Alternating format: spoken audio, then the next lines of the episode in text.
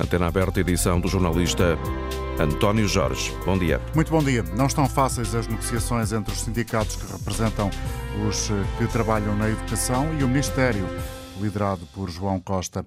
Quais têm sido as consequências da greve dos professores e não só, nas famílias? Como está o governo a gerir este processo? São duas perguntas que deixamos hoje ao nosso auditório.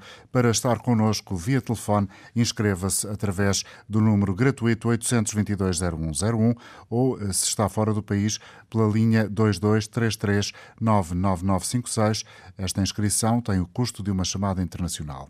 Há crianças do primeiro ciclo que estão sem escola, sem aulas, desde o dia 9 de dezembro. Tem estado, como sabemos, a decorrer greves e manifestações. O Ministro da Educação já assinou com um conjunto de propostas para tentar uh, dizer que sim a algumas das reivindicações dos professores, por exemplo, integrar 10 mil professores contratados, fixar professores nos quadros de escola do próximo ano e, entre outras promessas, em cima da mesa, diminuir a dimensão dos quadros de zona pedagógica, reduzir o recurso a contratados, aumentar as vagas de acesso aos quinto e sétimo escalões.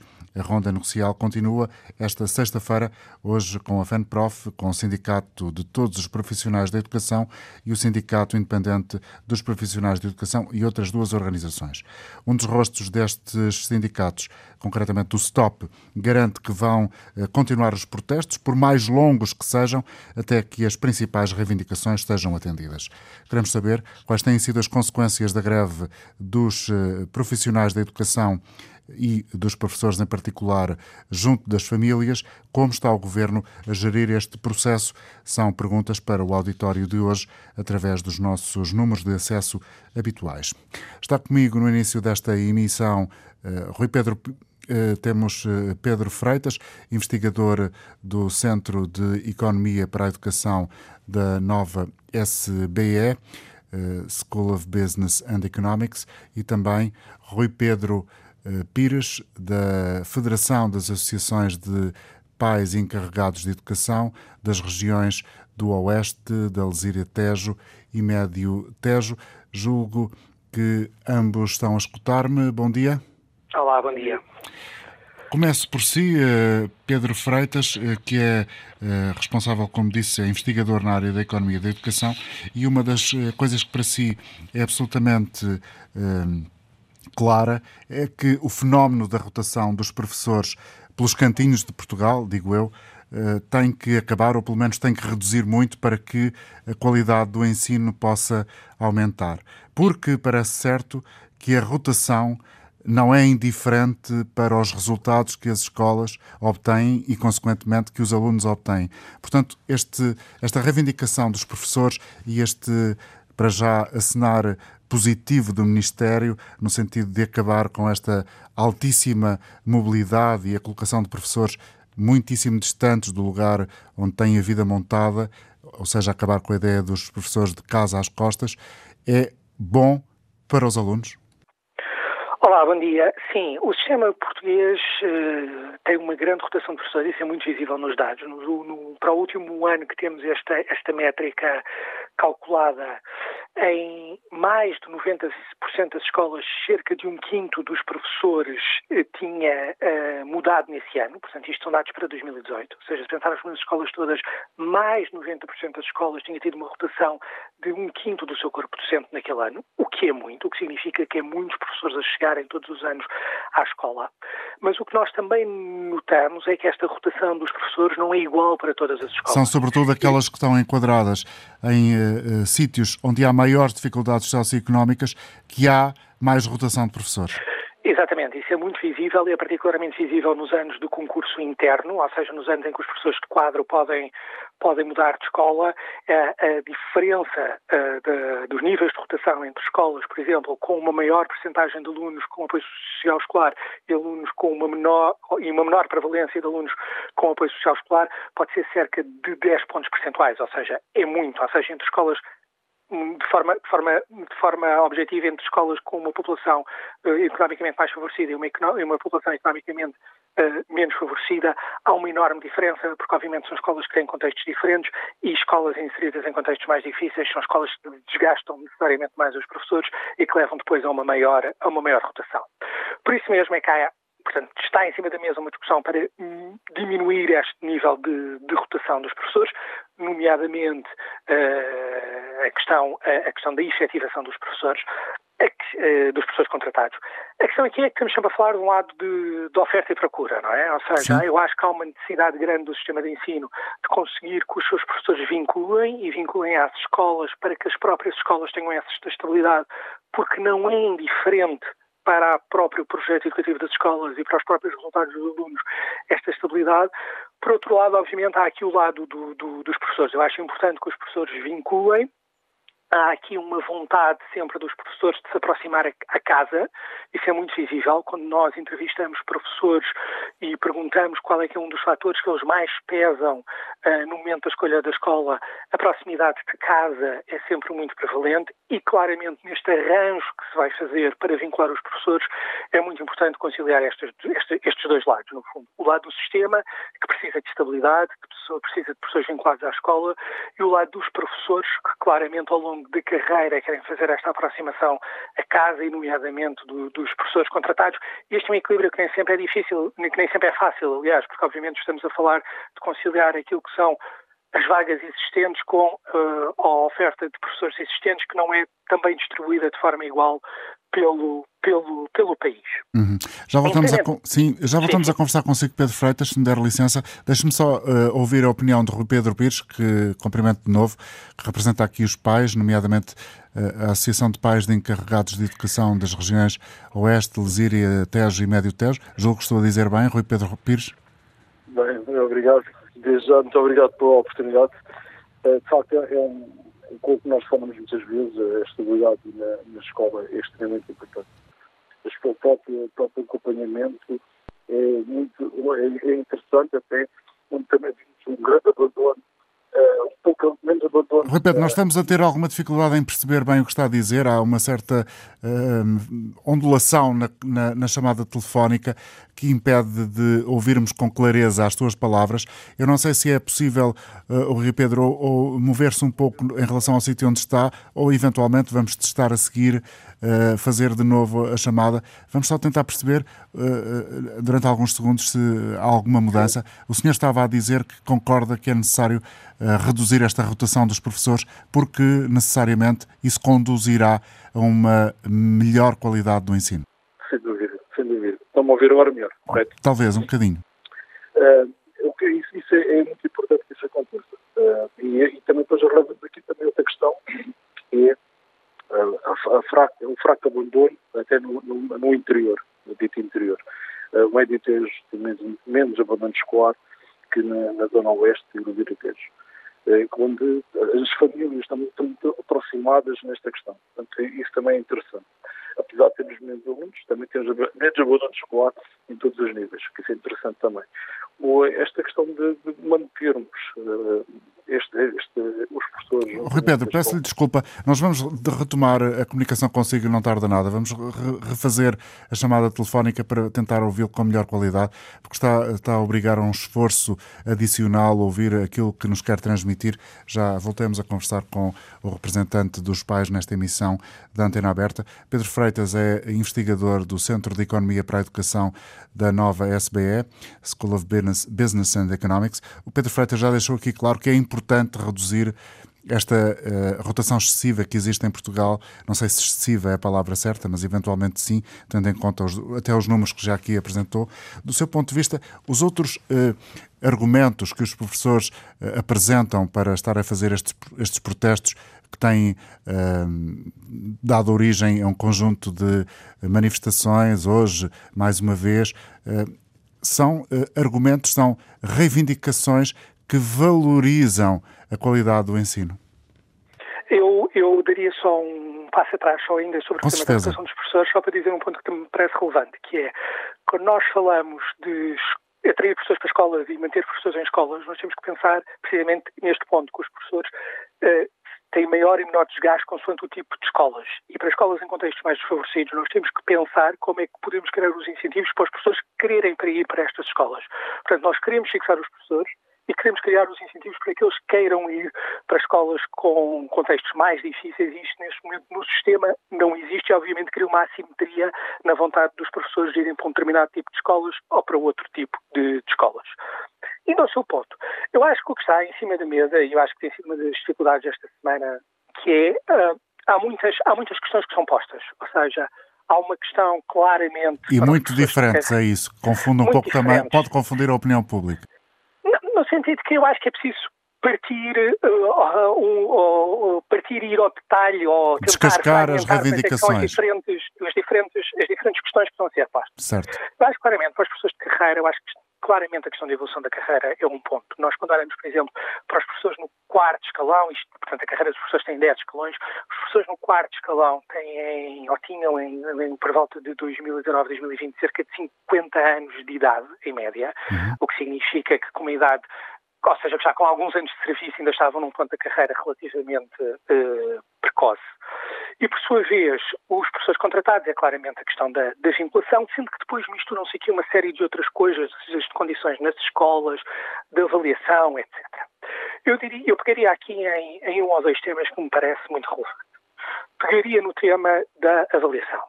E o tema da avaliação tem sido colocado muitas vezes pelos professores é a questão das cotas no quinto e sétimo escalão, sobretudo porque quando nós olhamos para a distribuição etária ao longo dos escalões, vimos que de facto temos professores já com muitos anos de serviço e já para lá dos 40 e dos 50 anos de idade ainda em estados muito iniciais da carreira. E eu acho que isso é compreensível, acho é que é uma discussão que tem que ir mais fundo. Ou seja, quando nós discutimos a questão dos, das cotas de acesso ao quinto e sétimo escalão, nomeadamente, o que está subjacente é o modelo de avaliação dos professores.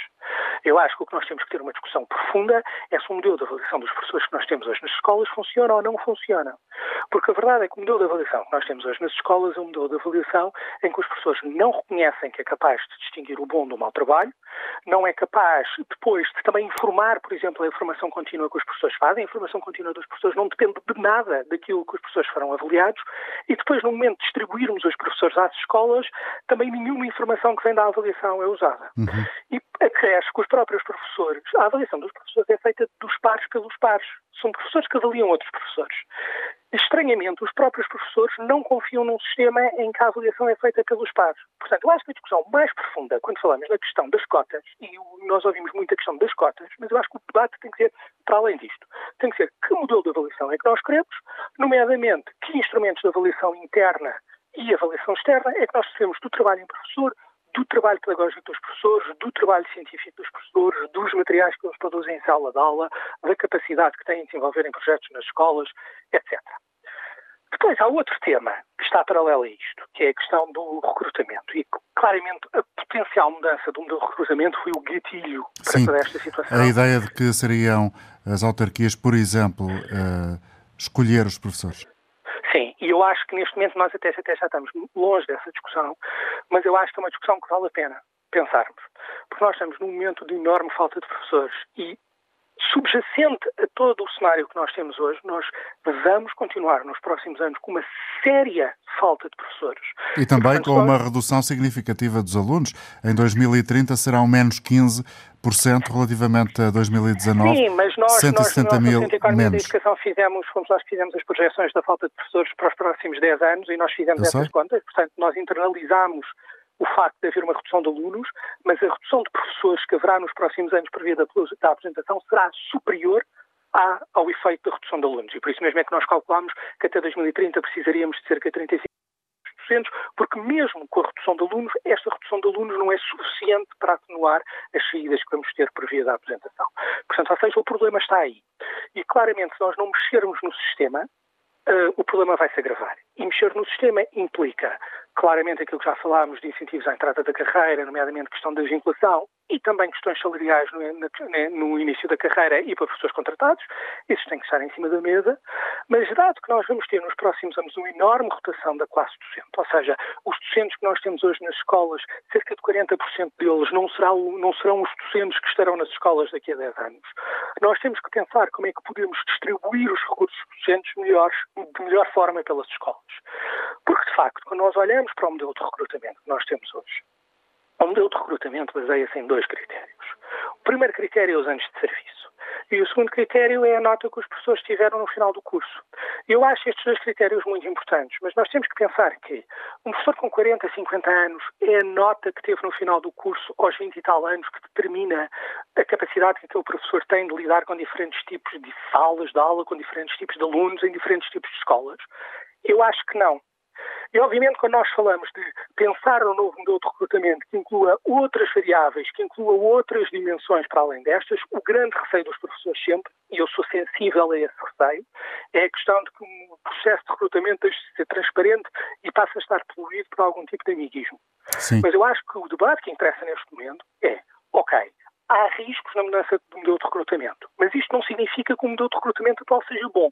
Pelo contrário, o modelo atual de recrutamento é baseado em critérios que não têm em nenhum momento em consideração o trabalho que os professores fizeram ao longo do tempo, que não têm em momento nenhum em consideração as características que os professores têm e as características das escolas nas quais querem lecionar. Portanto, nós temos aqui encontrar um novo modelo de recrutamento que funcione para os professores que vão chegar ao sistema nos próximos anos e os professores que chegarão ao sistema nos próximos anos serão muitos. E neste novo modelo de recrutamento temos que conciliar o modelo que temos hoje, que é um modelo de uma lista centralizada com estes dois critérios, da nota de curso e dos anos de serviço, mas que também que internaliza outros factos, que internaliza o trabalho que os professores fizeram, que internaliza os contextos em que os professores ensinam, que internalizem as características dos próprios professores. E é, e é na conciliação destas, destas, destas duas visões que é possível um recrutamento melhor, porque Há riscos na mudança do modelo de recrutamento, sem dúvida, como há riscos na mudança de qualquer política pública.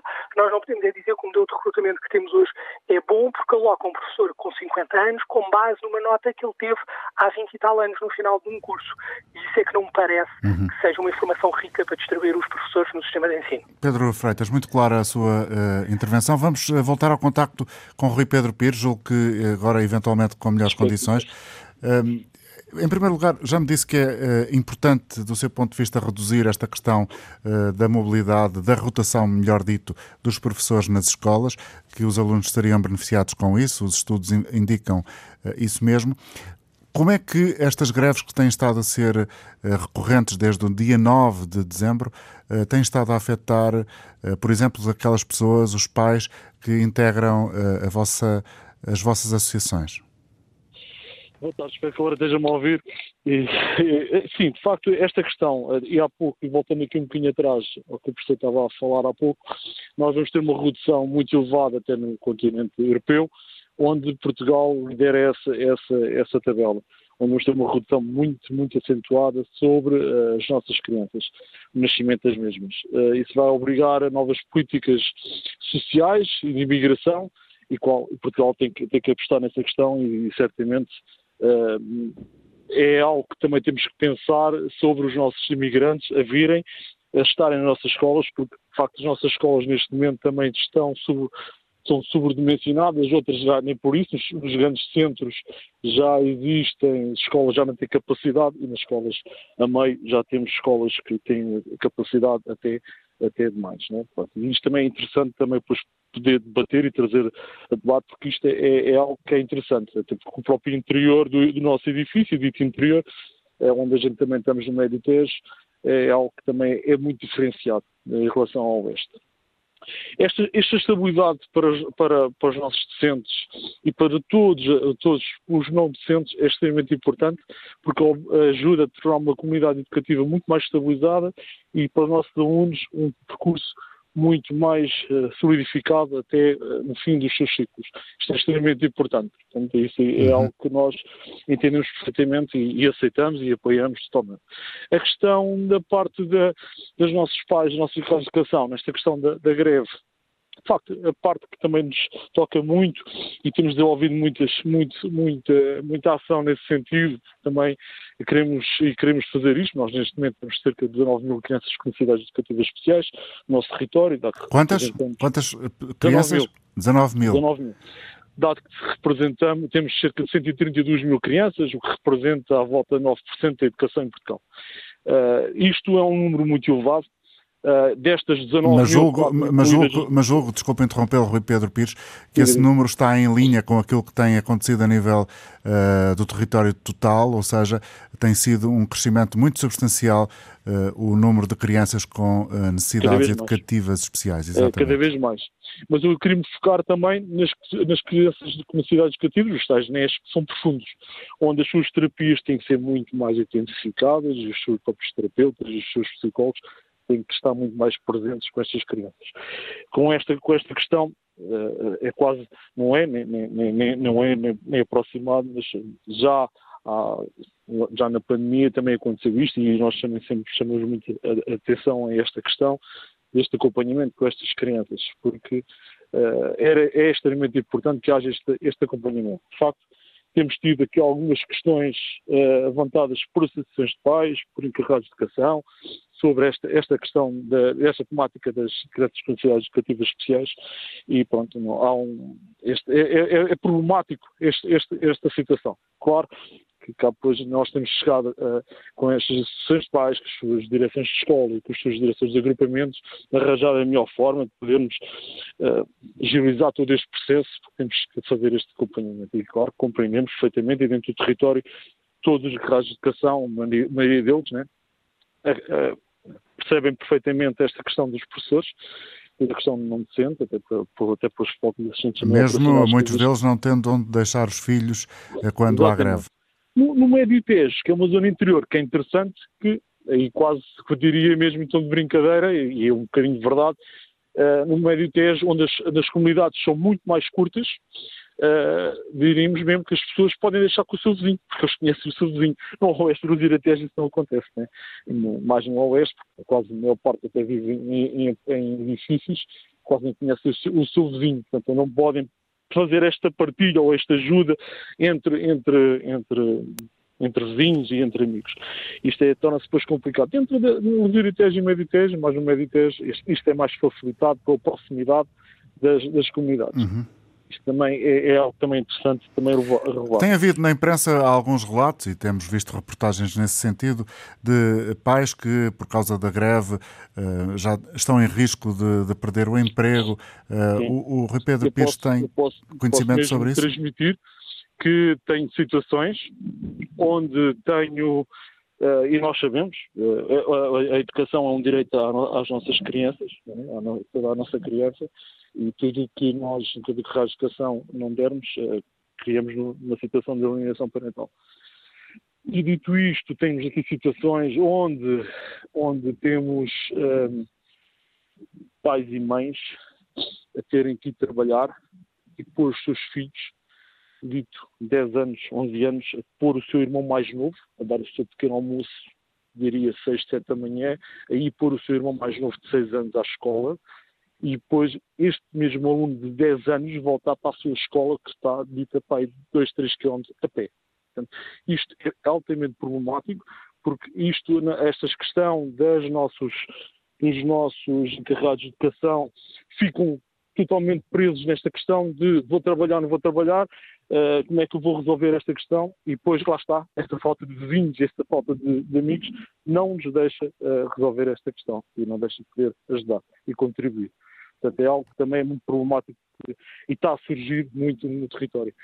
Outra situação que também nos preocupa bastante com este prolongar desta, desta greve, que é também dentro dos nossos cursos profissionais, dentro do território queremos elevar também para os 70%, não para os 30%, que é o, o nível nacional, uh, também nos coloca aqui algumas questões em, em tanto fim de, de curso uh, destes módulos, que tem que fazer por módulos, e também depois de concretização, e nem para aqueles alunos que depois querem concluir ou seguir para o ensino superior. Portanto, há também esta questão dos módulos, que também é importante também debater e trazer também, e está a levantar-nos questões. São, são questões que de facto não têm estado muito na ordem do dia no contexto destas manifestações e destas pois. greves.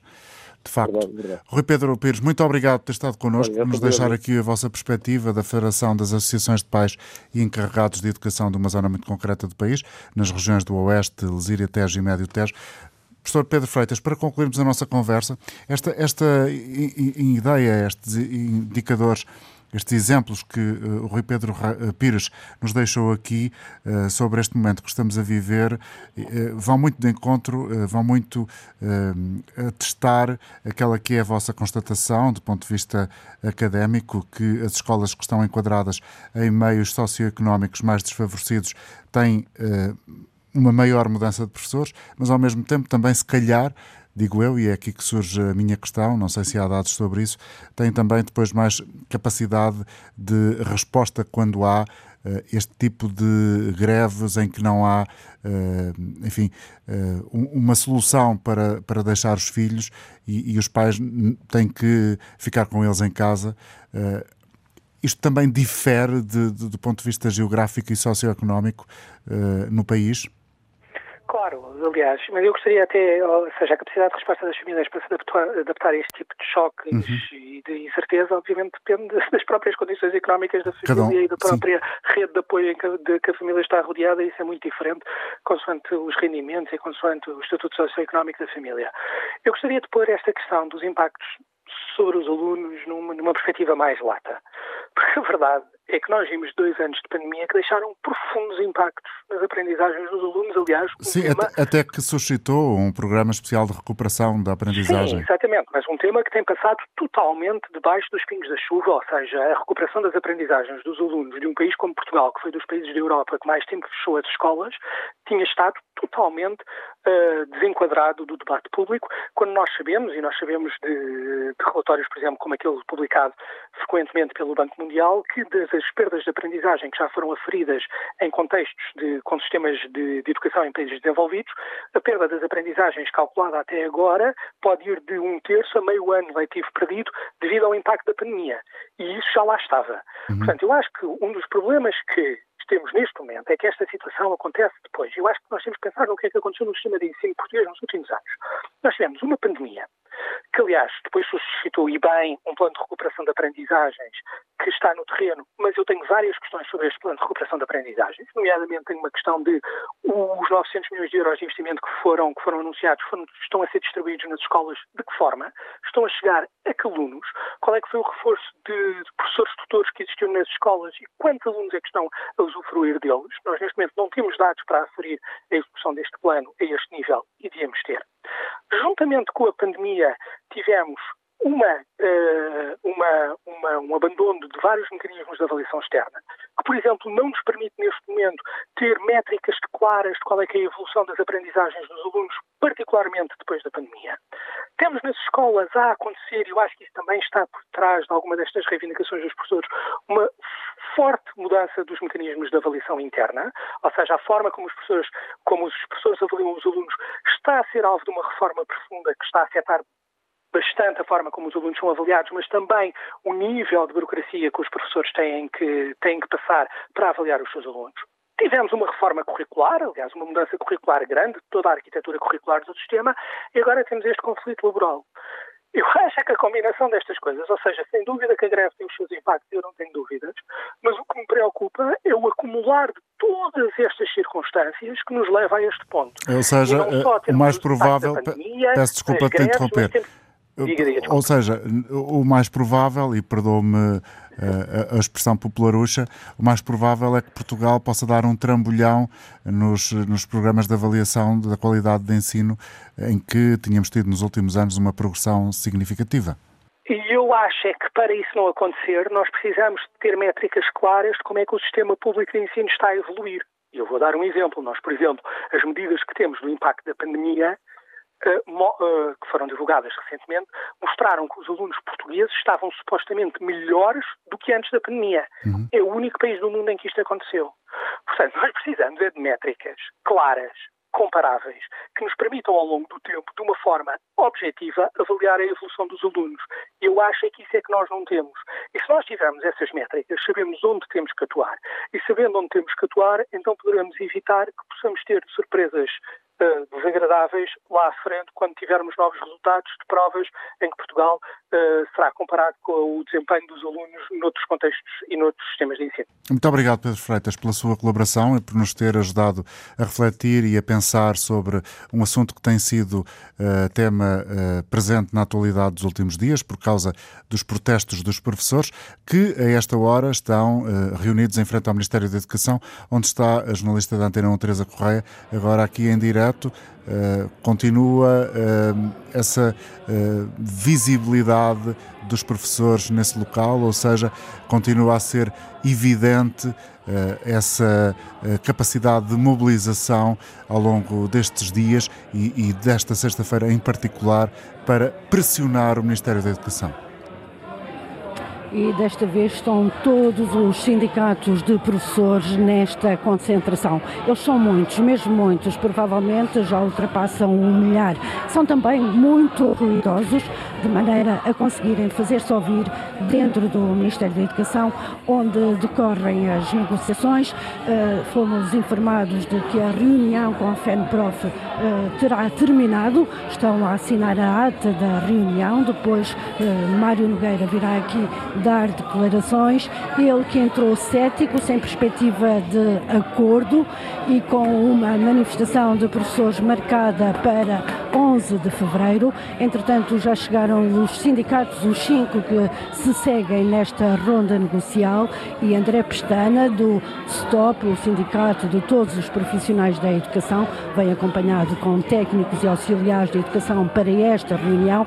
Ele informou aos jornalistas que à tarde foi chamado para outra reunião, desta vez para serem estipulados serviços mínimos à greve por tempo indeterminado que o STOP tem em curso. Esses uh, serviços mínimos entram em vigor a 1 de fevereiro e a resposta do STOP é com uma marcha a 28 de janeiro. Uma marcha não só para os profissionais da educação, mas também para todo o setor público, para todos os funcionários públicos, aqueles que trabalham no Estado. Dia 28 de fevereiro, o STOP responde então aos serviços mínimos com uma marcha por Lisboa. Aqui fica a informação em cima da hora, no momento em que ela é conhecida, a partir eh, de Lisboa, em frente ao Ministério da Educação, a jornalista Teresa Correia. Connosco está nesta emissão de hoje da Antena 1 a Karina Oliveira. A Karina é mãe, está connosco em Vila Nova de Gaia. Bom dia, Karina. Muito obrigado por estar uh, aqui a ouvir cá, a partilhar uh, a sua realidade com o auditório da Antena 1. Como é que têm sido os dias recentes? Uh, tem sido um transtorno, completamente transtorno, porque eu, eu e o meu marido não temos nenhum apoio familiar e estamos sempre. Quantos filhos uh, tem, Karina? Tenho dois. Tenho que idades? A, a Rafaela com 7 anos e a Mafalda com 14. E em que e, escolas é que uh, elas estão? Elas pertencem ao agrupamento Soares Reis. A Rafaela está na escola do Cedro e a Mafalda na escola Soares Reis. Portanto, tudo ao mesmo agrupamento. E é, eu compreendo uh, toda esta ação dos professores, mas é lamentável eles não conseguirem assegurar as crianças, um, principalmente aos pais que não têm um apoio familiar para, para os deixar, não é? Eu, por exemplo, trabalho por horários rotativos e tenho que fazer sempre um, um, esforço enorme para conseguir conciliar. Muitas das vezes até prejudica a minha filha mais velha e ficam as duas em casa para eu poder ir trabalhar. O que é que faz a Karina? Posso saber? Sim, trabalho, trabalho no Arrábida Shopping, sou vendedora. Muito bem. E uh, a Karina, quantas vezes é que já teve de ficar em casa para ficar com as suas filhas porque elas não tinham escola, porque os professores estavam em greve? Pelo menos neste período, tendo em conta o dia de hoje, já é a terceira vez. A terceira vez. Isto excluindo os dias em que as suas filhas ficaram sozinhas, ficando a mais velha a tomar conta da Rafaela. Exatamente. Por exemplo, ela, a Mafalda só tem aulas à tarde e eu faço agilizo da, segunda, da seguinte forma, vou trabalhar, venho, dou umas horas, venho, dou o almoço à Mafalda e a Mafalda às vezes vai à tarde. Mas passam as, as duas da manhã sozinha, tendo em conta que, que a Mafalda só tem aulas de tarde, não é?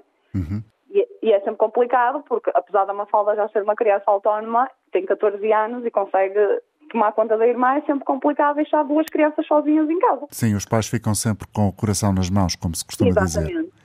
A Karina conhece outras uh, mães das escolas onde as suas filhas estão uh, que têm as mesmas dificuldades, os mesmos problemas?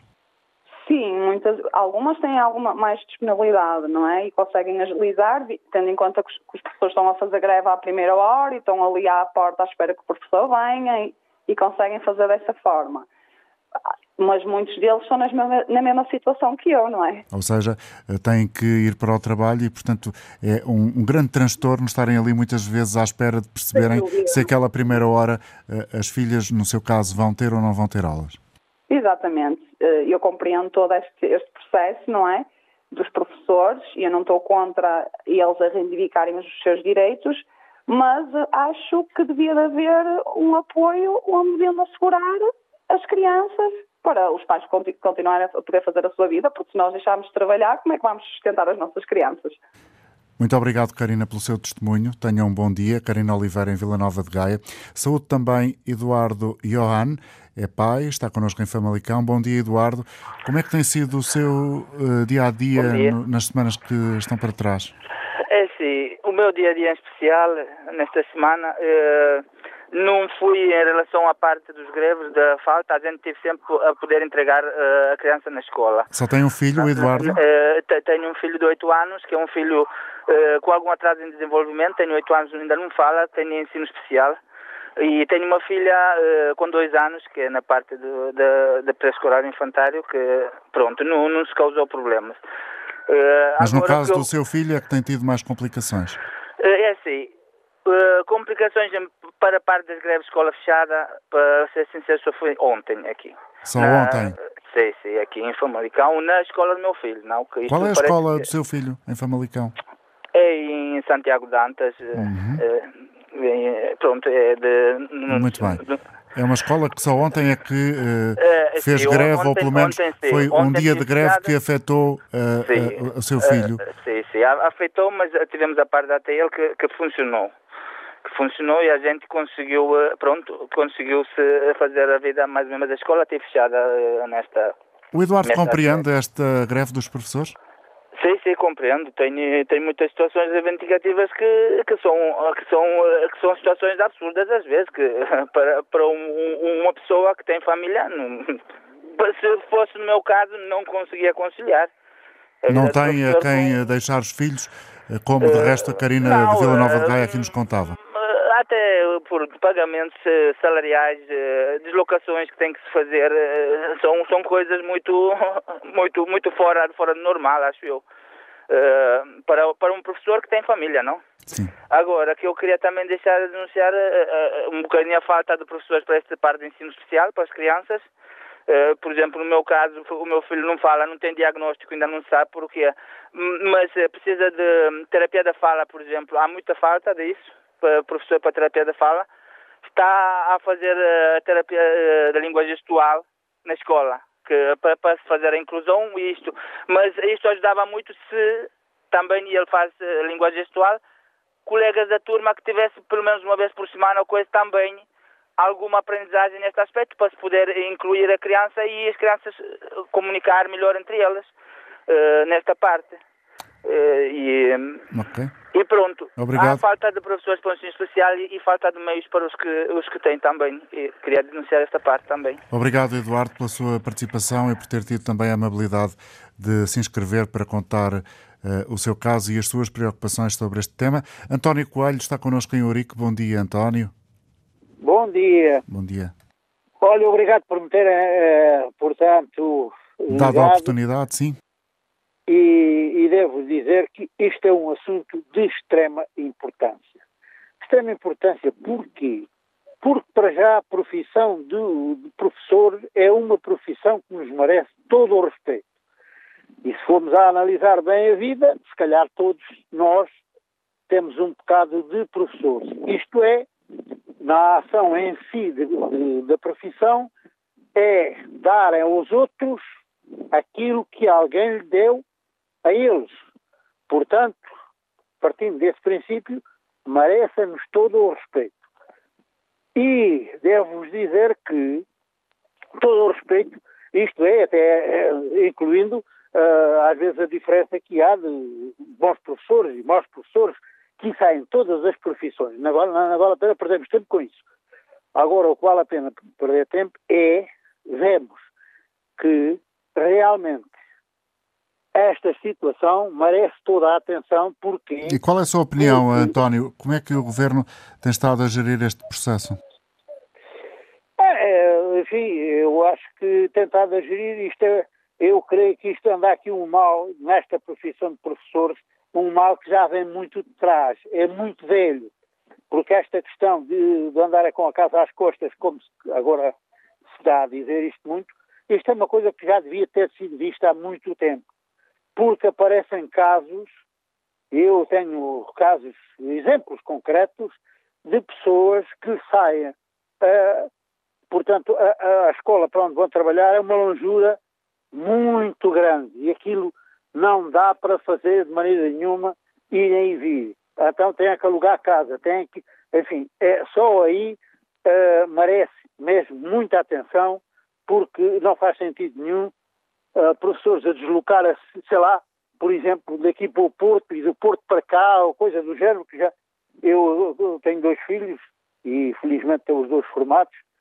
e aconteceram casos assim desses, hum. de, de virem pessoas, professores de uma losura enorme, uh, é evidente que aquilo uh, transtorna tudo. Obrigado, transtorna António, pela sua intervenção. Vamos ouvir agora a partir de Mãe Martins, João Barata. Bom dia para si também, João. Olha, muito bom dia. Bom Olha, dia. a minha intervenção é sobre o seguinte. Efetivamente, as greves dos professores incomodam muita gente e, de facto, eles têm razão no que diz respeito, sobretudo, à, às deslocações que têm que fazer né, fora da sua área de residência. Acontece o seguinte, eu há uma coisa que eu não concordo. Os professores dizem que ganham mil euros e nós vemos publicado no Diário da República todos os meses, que é publicada a reforma dos funcionários públicos, e todos têm reformas de 2.500, 2.400. Ora, como é possível uma pessoa ganhar mil euros e ter reforma de 2.200, 2.500? Tem é visto isso de facto, João? Como? Tem, tem visto isso mesmo no Diário da República? Isso, não, é publicado, no, basta ver no Google e pôr lista dos aposentados da, da função pública. E vem lá todos os ministérios, todas as pessoas da função pública que se reformam da Caixa Geral de Aposentações, vem lá exatamente os valores das pessoas, uns mais, outros menos, juízes a 6 mil euros, professores é tudo a 2.500, é tudo por aí assim, 2.400, 2.300. Portanto, não faz sentido dizerem os professores que ganham mil euros e têm reformas assim. Eu penso que eles, quando falam nas carreiras... Nem todos ganham mil euros, nem todos devem ter assim reformas, Mas isso não? é o que os professores dizem, né? não sei se... Pelo menos é o que eu ouço nas notícias. O que eu penso que eles querem é como uma pessoa entrar numa empresa uh, em paquete e quando se reforma é tudo diretor-geral. Ou como entrar no exército de soldado e quando se reforma é tudo general. Ora bem, tem toda a razão. No, toda a gente gosta de ganhar dinheiro, eu também gosto, mas pronto, é a realidade, é aquilo que eu penso. É a primeira vez que intervenho num fórum, Sim, mas. É a sua, é a sua leitura. Obrigado, João. Bom dia. João Barata. Tá, bom dia. Bom tá, dia obrigado. a falar de Meio Martins. Em Castro Verde, Manuel Guerreiro. Bom dia para si, Manuel. Bom dia para si, Sr. Jorge, e para todos os ouvintes do programa. Olha, esta questão dos professores é apenas mais uma, porque, olha lá, é muito importante porque este problema desta instabilidade com os professores acaba por se transmitir a toda a escola e, portanto, afetar a vida dos alunos e dos pais e criar eh, uma grande instabilidade porque, efetivamente, num país que está cada vez mais envelhecido, eh, o ensino funcionar mal também não incentiva nada a natalidade e nós precisamos de gente nova. E os pais que têm filhos novos deviam era ser apoiados. Portanto, as greves dos professores estabilizam um bocado isso. Mas nós temos que enquadrar isto numa perspectiva muito mais geral. Este problema, que agora uh, está uh, aí na rua com a greve dos professores, é mais um problema igual ao saúde, ou da habitação, ou dos salários, etc. Quer dizer, o objetivo disto tudo é escavacar o ensino público e criar mais uma oportunidade de negócio para os negócios privados do ensino, como escavacar a saúde é para criar mais um, negócios privados da saúde. Quer dizer, lá, o que está a fazer é arrebentar com tudo quanto é serviços públicos, para favorecer o aparecimento de grandes negócios privados nessas áreas. Portanto, se não se resolvem os problemas dos professores, e os professores estão insatisfeitos, e nós aqui no Alentejo uh, antigamente aí no, nas universidades, nos moirais, a gente costumava dizer se faz mais uma hora de boa vontade, podia ter contrariado. Portanto, se os professores andam insatisfeitos, revoltados com as situações que os afetam, isso vai-se transmitir ao ensino, o ensino vai-se degradando e os pais, que tiverem algum dinheiro, vão procurar alternativas no privado.